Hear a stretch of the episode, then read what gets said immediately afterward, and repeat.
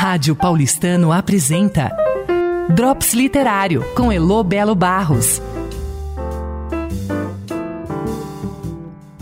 Olá, caros ouvintes da Rádio Paulistano, aqui é Elo Belo Barros do Drops Literário. Acho que já comentei que a Miriam Mermesten demorou um pouco para aderir ao nosso projeto, mas quando o fez, gostou e desde então parece se divertir muito fazendo. Miriam tem vários drops no ar. Desesperados, de Paula Fox, O que ela sussurra, de Noemi Jaff, Lolita, de Vladimir Nabokov, Esboço, de Raquel Kusk, A Vegetariana, de Han Kang, difícil pronunciar esses nomes, não? Sobre a Beleza, de Zad Smith. E aí ela se esmerou quando nos apresentou sua neta Fernanda, que já tem outros dois drops no ar.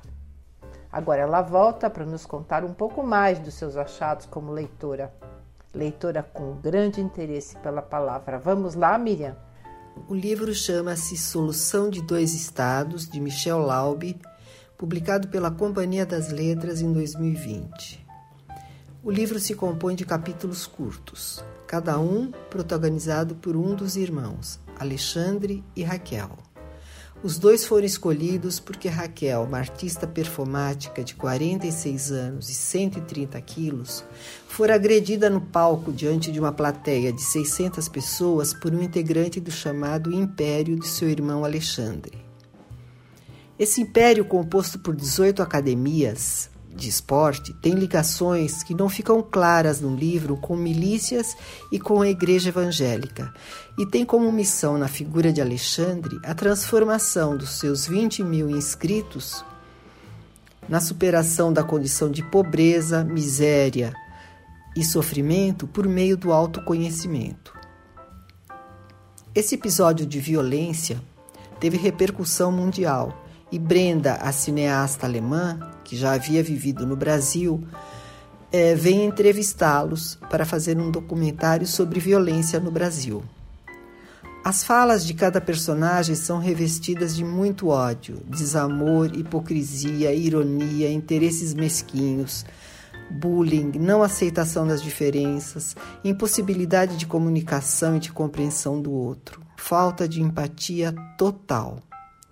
A condição da arte é posta à prova por Alexandre. Ele ironiza ao dizer que as pessoas que vão a esses eventos beneficentes pagam para ouvir sobre violência e se sentem aliviados por estarem participando e ajudando os menos favorecidos.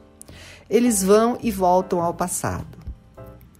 Alexandre localiza a desestrutura da família quando Collor, nos anos 90, confiscou as contas bancárias de milhões de brasileiros e sua família perdeu grande parte do patrimônio. A arma de Raquel é seu corpo.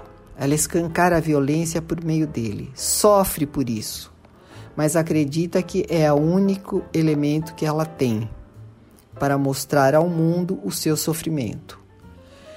A arma de Alexandre é uma falsa moral que se aplica aos outros e não a ele. O livro é de fácil leitura, mas de difícil digestão. Tem muito a ver com a nossa política, com o momento atual que vivemos. Vale a leitura. Aqui é Miriam Mermelstein para a Rádio Paulistano. Rádio Paulistano apresentou